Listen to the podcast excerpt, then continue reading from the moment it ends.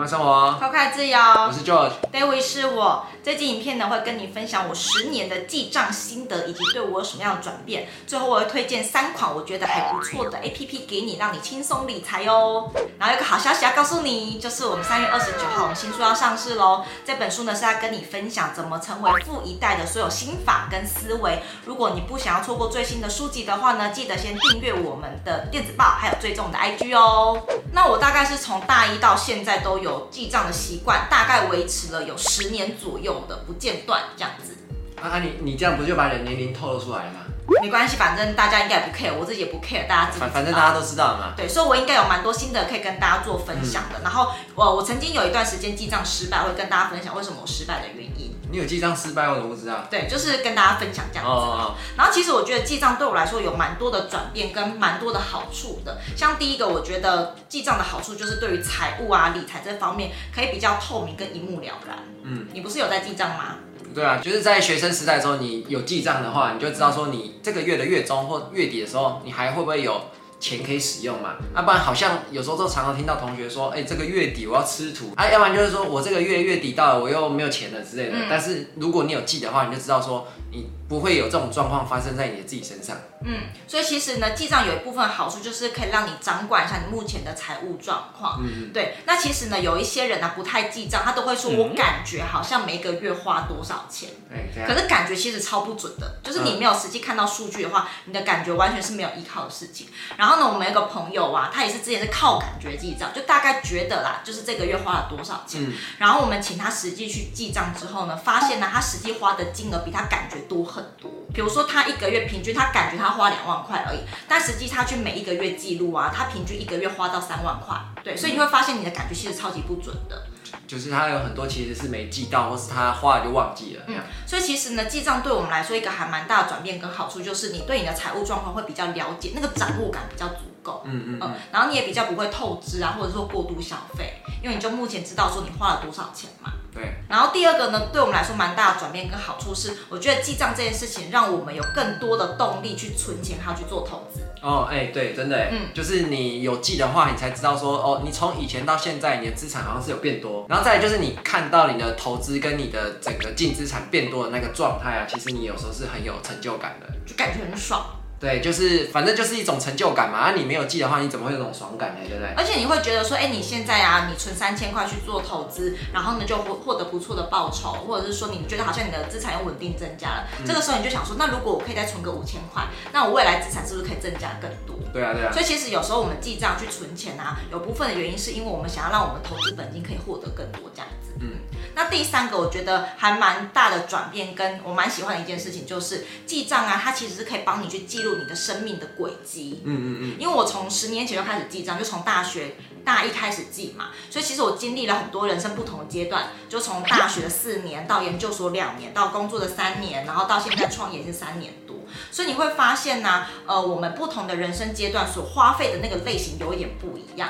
那如果说你没有记账的话，其实你是看不出来的。像我也是啊，我也是从学生时代就开始记，你就会发现，你从学生时代到你现在出社会初期，到你出社会一段时间。你的那个收入跟你的支出的结构是不一样的哦。像是你学生时代的时候，你的收入就是纯粹可能就打工或是爸妈给，那你的支出就是简单的吃饭钱。到了你刚出社会的时候呢，你可收入可能就是薪资嘛，然后再是买一些日用品跟租房子。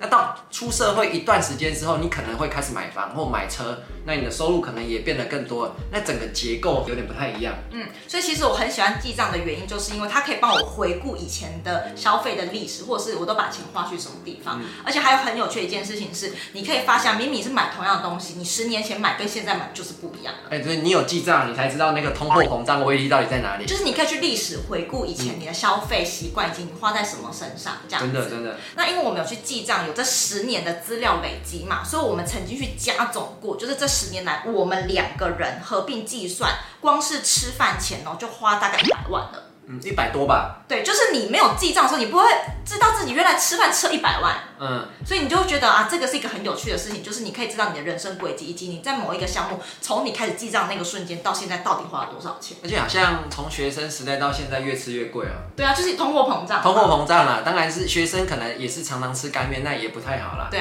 那现在有吃比较好，然后加通货膨胀就是越来越贵。嗯，所以其实你也会看到啊，你一生中到底花了多少钱，就是从这样慢慢的记账去累积起来的。所以我们蛮喜欢记账的原因，就是因为生命的累积跟轨迹是可以从记账时候发现的。嗯，那我也跟你分享，就是我在记账这十年过程当中啊，有时候失败的原因是什么？好了，总共有三个。第一个呢是，如果我是为了记账而记账的话呢，我会发现我很容易坚持不下去，就很没有目标。那、啊、你这个是发生在什么时候？就是一开始在记账的时候。大学的时候。对，大学我想说，哎、欸，好像来记账，了解一下自己的支出或者是收入多少嘛。嗯、但是你会发现你好像一个没有目标，所以你就常常想说，哎、欸，这件事情可做可不做。我我这件事情好像也是类似发生在大学的时候，嗯、就是你会发现我干嘛记账？爸妈就是会给你一些生活费，嗯，反正你就觉得爸妈会给，然后你就不会特别想去记，你就不知道他的目的是什么，嗯，对。所以我觉得记账而记账这件事情就会让你失去记账的动力。后来我会发现可以持续下去，是因为我找到财务目标。因为我大概从快大二的时候接触到投资理财，我知道我的钱是可以拿去做更好的运用的，嗯、所以我那时候认真开始记账，然后开始找到动力，是因为我想要投资。我想要知道我每个月可以存下多少钱去做投资，所以从那时候开始啊，我才开始有真的记账的动力。所以如果说你现在记账很容易半途而废的话，很有可能是你还没有找到那个动力。所以如果你可以想一下，如果你可以把买房啊，或者是说你去旅游当成是一个记账动力的话，或许你会比较容易支持下去。通常买房是一个还不错的动力啦，就是你可以去记账你的净资产，或是你要存投期款那个目标。你的投期款目标可能是今年是目前达成率百分之五十，也许你在两三年后可能达成率就百分之八十啊，你就越来越有那个记账的动力了。那第二个呢，我们发现我记账很容易失败的地方呢，就是我只记大钱，没有记小钱。哦，这个应该好像是蛮多人在提倡记账的时候会讲说，你其实小钱不用记，记大笔的就好了。你说你大学买那四千块裤子之类的，反正就是，呃，我以前也会听，觉得说蛮有道理的。反正大笔的大项目抓好之后，小笔的就不用管了。这谁说的？我忘记在哪本书，还是在以前听到的概念。反正就是会叫你说，你其实你记大笔的就好了，小笔的反正就是一一点点而已，没有关系。你只要大方向有抓稳就可以了。可是后来我慢慢记账这十年，我发现一个 bug 啊，就是小钱它是会积少成多的。嗯。而且呢，根据你的人生轨迹不同，当你越来越经济独立的时候，你会发现很多大的钱反而是省不下来的。比如说你要买生活日用品，或者是你有房租，甚至房贷，或者是你要搬家买三 C 啊，或买电器用品，这些大钱你完全避免不了。嗯、但是呢，你如果这个时候就没有去检视你的小钱到底花了多少，你反而会觉得一整个月花了很多钱。但是如果你就只有记大笔的钱，你就会觉得哎，这些都该买啊，你反而不知道怎么样去检视你的财务。所以后来才慢慢发现，其实每一笔都把它逐步记录下来，才是一个理财比较好的方式。嗯，虽然一开始你会觉得它很麻烦或很细琐，但它确实是可以帮你去让你的财务更透明的一个方法。我这个还发现一个 bug，就是说你一刚开始在学生时代的小钱，可能就是呃几十块的饮料。对。可是当你出社会之后，你的就是整个财务状况变得更大之后，会膨胀嘛？就是你开始觉得的小钱，可能已经开始是五六百块或是一千块，那叫小钱。可是这个你出社会的小钱积少成多以后，有可能就是一个月好几万呢。嗯，所以以前的小钱跟现在小钱也有可能会有不一样的状况。嗯，所以其实我现在会比较倾向推荐大家是逐笔都记，啊、对对对，不管这个金额大小都要记。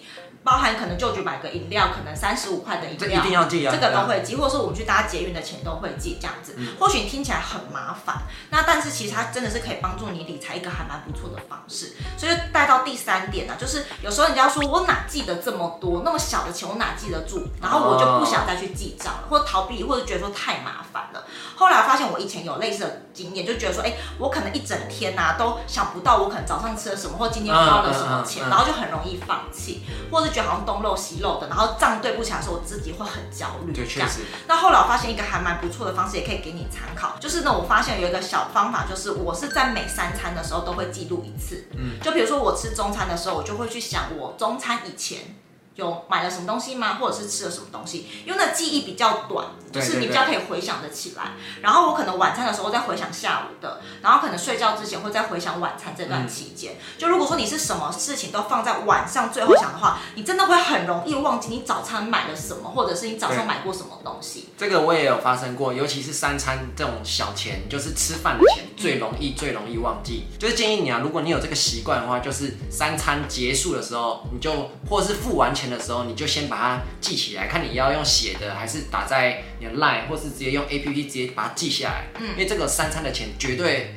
你到晚上很容易是忘记的，嗯，这就是一个习惯。一开始你可能觉得不习惯，会觉得很麻烦，嗯、但它变成是一个习惯之后，你就变得很自然。就是你付完钱之后，你就立刻把你的 app 打开，然后记录一下你花了什么钱。后来你就觉得其实它不是很占你的时间的，嗯、对。所以接下来就跟你分享三口我们自己用过，我觉得还不错的 app，你觉得可以让你方便记账这样子。嗯、那在正式分享之前呢，我们现在已经不用这个 app 了，我们是用自己研发的一个表格。对。那这个表格呢，是我自己就是统整出来的，里面包含你的收入、支出还有资产。负债以及怎么样去检视你的保险的保单。如果你想要有这样子的表格去协助你去做理财的话呢，我们把它放在第一条的资讯栏，也会附上教学影片怎么使用这个表格哦。你有需要的话呢，你就先去第一条链接去做领取哦。那这三个 APP 我推荐一下，就是我从大学用过几个 APP，就这三个而已。那第一款呢是记账城市，你用过记账城市吗？没有，我没有用过。但是就是你讲的那三款，我是有最后一款有用过，不是这一款。Oh, OK，记账城市呢，它是一个游戏化记账方法，就是呢你在记录每一笔账的时候，它就为了要鼓励你，他就会帮你去在你的城市里面可能建立一个基础建设，嗯嗯嗯或是给你一些代币，然后这些代币呢，你可以去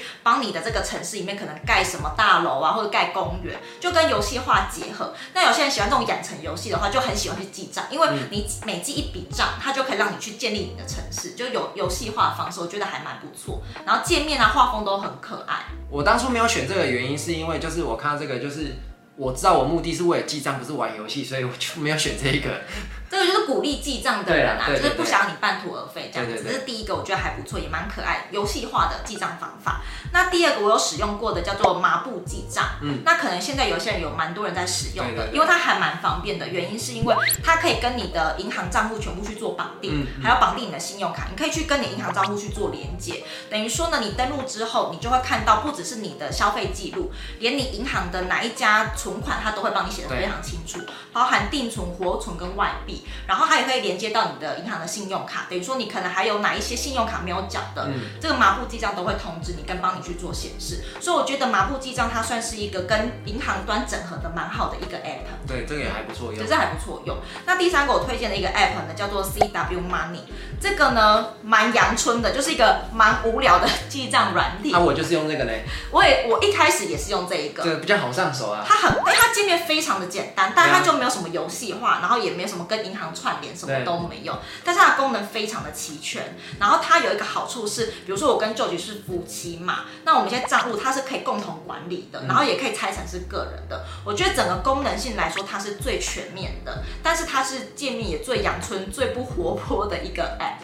对啊，没关系啊，但是反正我那时候就知道说自己的目标就是要记账，所以我选择这个阳春的，就是简单操作为主啦。对，那 CW Money 有一个好处是，它可以帮你去设定每个月固定要缴的东西。嗯，比如说我们有些订阅制，比如说什么 Netflix 啊，或者是什么健身工厂，那你可能这种事情是已经是呃用信用卡。自动扣款的，你会忘记你花了这笔钱，但是你可以在这个 CW Money 上面帮你记录说，哎，可能说每个月的五号或几号，你的健身工厂或你的 Netflix 会扣款，然后自动帮你把这笔款项带入，你就比较不会忘记你可能还有一笔钱是订阅制没有支出到这样。